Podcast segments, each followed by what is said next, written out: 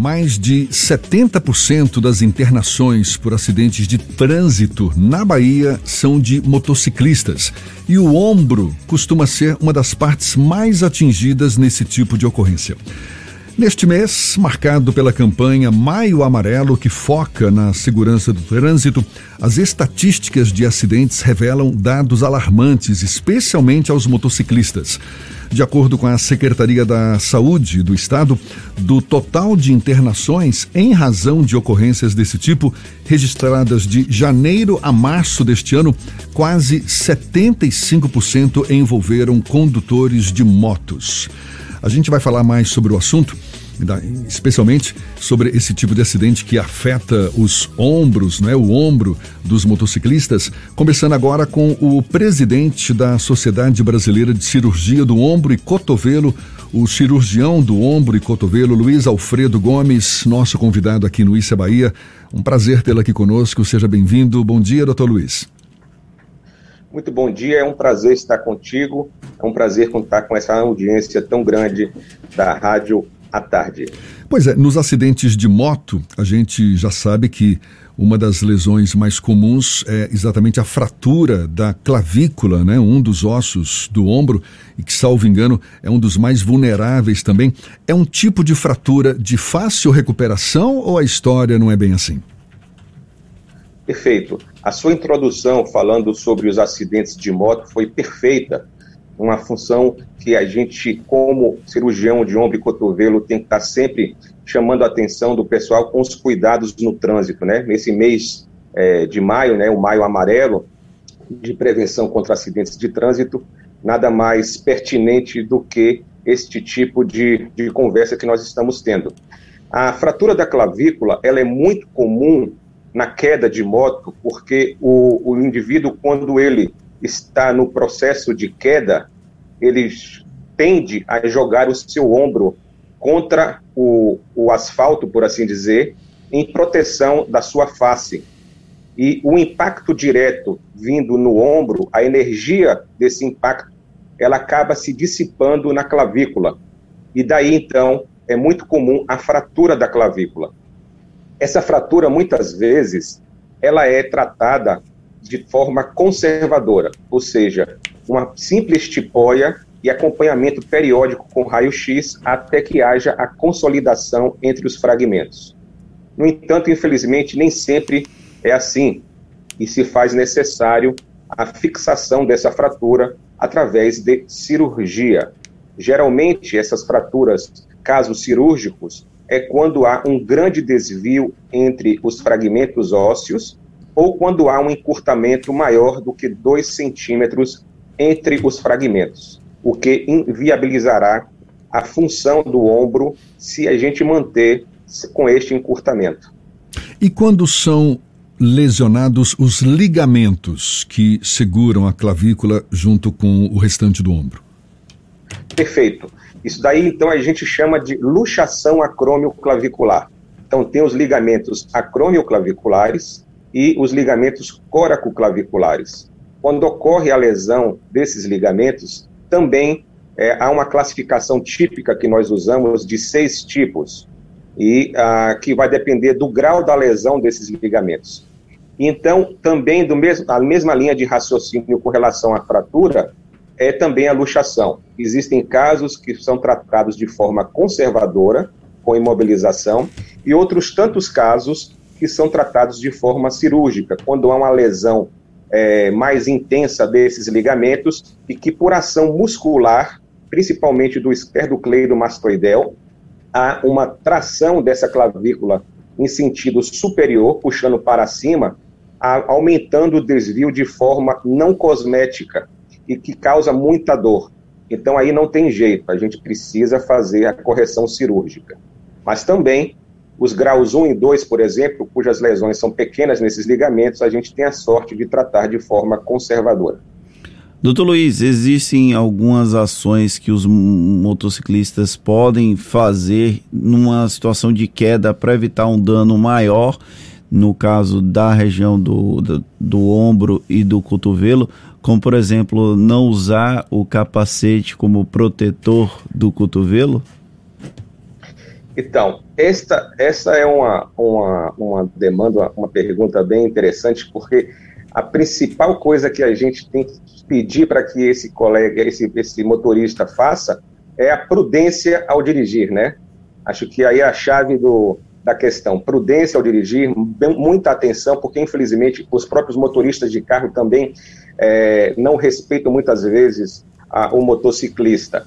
Mas com relação à queda, ah, não há exatamente uma forma de orientação, porque naquele momento, muitas vezes, o indivíduo é, está em, em, situações de posicionamento na moto bastante distintas. Mas a grande, a grande dica aí é, obviamente, estar com o capacete e tentar fazer um, uma manobra que é, se tem no judô, que é a manobra de rolamento. Então, é jogar o corpo como é, é, em sentido flexão e daí então, no movimento do ato da queda, ele fazer o rolamento com o tronco. Isso muitas vezes evita é, lesões mais graves, lesões, fraturas ósseas mais graves. Os traumas da região de ombro e cotovelo, eles são mais comuns em acidentes de automobilísticos, seja de moto, seja de carro, ou outros tipos de situações acabam demandando também a ida de, de pacientes ao seu consultório. Como é que funciona isso? Perfeito. Uh, os acidentes de trânsito são muito comuns, essas lesões, essas fraturas nos membros superiores como um todo, e também a prática de esporte, principalmente a prática de esporte de contato ou de esportes que exigem uh, uma maior destreza de equilíbrio e de velocidade também. Então, o consultório, o, o, N de consultório do especialista de ombro e cotovelo, ele é bastante vasto e geralmente essas fraturas, elas são consequência de quedas provocadas ou pela própria altura, ou seja, o indivíduo tropeça e cai, ou pela prática esportiva, na grande maioria das vezes por esporte de contato esses esses traumas, esses processos, eu já vi relatos de pessoas, eu nunca tive nenhum problema não, mas de luxação no ombro, de tirar o ombro do lugar, por exemplo, na prática de esportes de contato. E aí tem alguém tenta colocar no lugar e aí dá ruim e aí precisa do apoio de um especialista. É lógico que é, o ideal é que vá direto para o especialista, mas existem situações em que há um deslocamento e aí você consegue encaixar sem que haja uma lesão mais grave? É possível esse tipo de situação ou é um universo mais idílico? Maravilhosa essa sua pergunta. A, a luxação do ombro ela é um, é um caso grave. É, na ortopedia, nós temos alguns específicos casos que são caracterizados como urgência. A fratura exposta, é uma delas, e a luxação também é uma delas. Porque quando o ombro sai do lugar, quando ele se desloca, muitas vezes ele pode lesionar vasos, artérias e, e veias e nervos. E quando não acontece isso no trauma, que felizmente no caso de ombro é menos comum, é raro uma lesão vascular ou uma lesão nervosa em função de uma luxação, de um deslocamento do ombro, a, as manobras de redução, que é o termo que a gente usa, que é para colocar o ombro no lugar, precisam ter domínio técnico, porque muitas vezes a manobra mal executada pode causar exatamente isso que a gente teme, a lesão vascular e a lesão nervosa. Então, como você bem disse, é, o ideal é se dirigir logo para o pronto atendimento de uma unidade hospitalar para que você possa, então, aí, estar tá colocando esse ombro no lugar através de um especialista, no caso, um ortopedista que vai estar ali de plantão. E, preferivelmente, ainda mais se for um médico especialista na área de ombro e cotovelo, que aí, obviamente, domina ainda mais as técnicas de colocação do ombro no lugar. Mas, sem sombra de dúvida, o ato de é, o ombro sair do lugar e, é, por exemplo, num baba, o, o atleta foi lá e caiu, deslocou o ombro, a, a tendência é sempre ter alguém que é, já ouvi falar, eu já vi, e tentar colocar o ombro no lugar. Se puder evitar isso e tiver uma unidade hospitalar mais, mais perto daquele, daquele campo de, de futebol, por exemplo, é o ideal que ele se desloque ainda com o ombro deslocado para essa unidade hospitalar. Porque muitas vezes não é simplesmente o deslocamento do ombro, a lesão dos ligamentos e da cápsula articular. Pode haver também fraturas e encaixes ósseos que inviabilizam o, a, colocação do ombro no lugar sem uma anestesia, por exemplo, sem levar o paciente para o centro cirúrgico. Só, só para confirmar, é, esse, quando acontece algum tipo de situação como essa, é, qual o procedimento para quem vai prestar o primeiro socorro? É você isolar e não fazer nenhum tipo de movimentação, tentar deixar o membro completamente imóvel na, na mesma posição em que aconteceu essa, esse contato, essa lesão, essa possível lesão? É esse o cuidado? Exatamente. O cuidado é, é, é, literalmente não mexer nessa área, no máximo tentar improvisar uma tipóia com as camisas é, que estiverem utilizando, para que possa haver uma sustentação de, do peso desse membro deslocado, porque é realmente bastante doloroso. É, o ideal, inclusive, é que ele seja transportado com o maior conforto possível, apoiando o, o, o cotovelo sustentando o peso desse braço pelo cotovelo. Então, a tipóia improvisada, se se conseguir fazer com as camisas, por exemplo, ela é bem-vinda. Está conversando aqui com o presidente da Sociedade Brasileira de Cirurgia do Ombro e Cotovelo, cirurgião do ombro e cotovelo, Luiz Alfredo Gomes. O senhor falava há pouco que, em muitos casos, a opção é um tratamento mais conservador com uma simples tipóia, por exemplo, não é? Em alguns casos, não é? O problema acabaria sendo resolvido. Agora, o tempo de recuperação, ele costuma ser grande? São recomendadas sessões de fisioterapia? O afastamento do trabalho acaba sendo inevitável? Qual é a avaliação que o senhor faz? Perfeito. Ah, o tratamento conservador é bem isso aí, é a tipóia a gente, como protocolo, a gente costuma, num, num, episódio de deslocamento, após colocar esse ombro no lugar e ele está estável, se for um primeiro episódio, ou seja, ele nunca tinha saído do lugar antes, há muito boas chances de resolver o problema sem pensar em cirurgia. E o tratamento é exatamente o uso da tipóia, que nós utilizamos por quatro semanas, orientando o indivíduo que ele não tire essa tipóia nem para dormir no máximo para tomar banho, mantendo o braço na posição que a gente chama na posição de Napoleão. Ah, é, depois desse tempo de tipóia, de quatro semanas, é iniciado um protocolo específico de reabilitação fisioterápica, daí a importância fundamental de bons fisioterapeutas que realmente dominem a arte da reabilitação musculoesquelética, principalmente, obviamente, do ombro, para que se possa ter uma recuperação plena.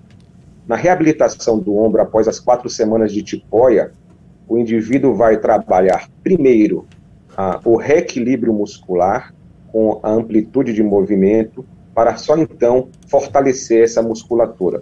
Então, efetivamente, quatro semanas na tipóia leva ao que a gente chama de atrofia de desuso.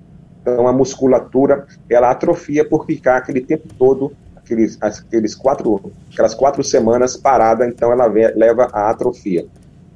Então é fundamental também o ganho da amplitude de movimento seguida do fortalecimento muscular.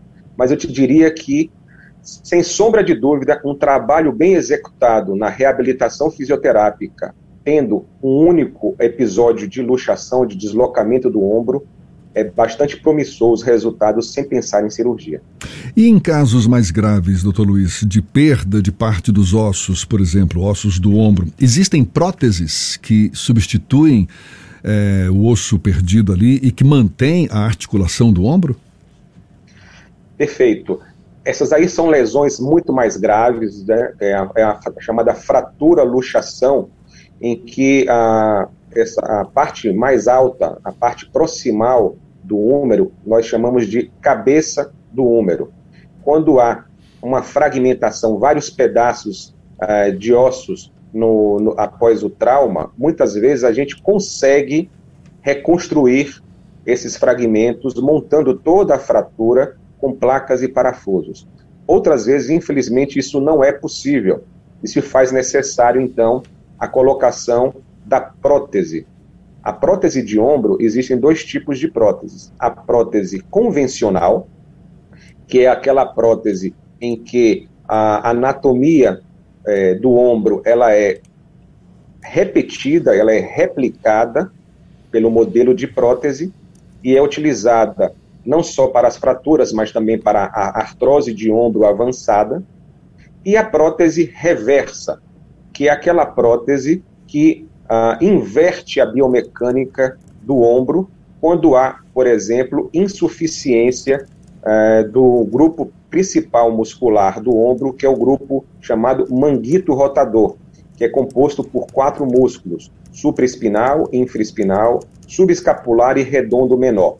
Quando há insuficiência desses músculos ah, após um trauma grave, com grande fragmentação óssea, a gente então utiliza a prótese reversa, que ela altera a biomecânica do ombro e ela exige apenas para funcionar, ali, eh, levando ao alívio da dor e principalmente restabelecendo a função daquela articulação, precisa apenas de um único músculo, que é esse músculo que dá o redondinho do nosso ombro, que é chamado de deltoide.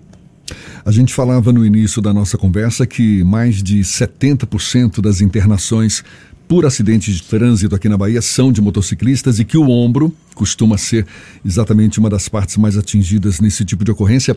É a experiência que o senhor observa no seu próprio dia a dia quando chega algum paciente com o ombro lesionado? Na maioria das vezes é por causa de acidentes de moto?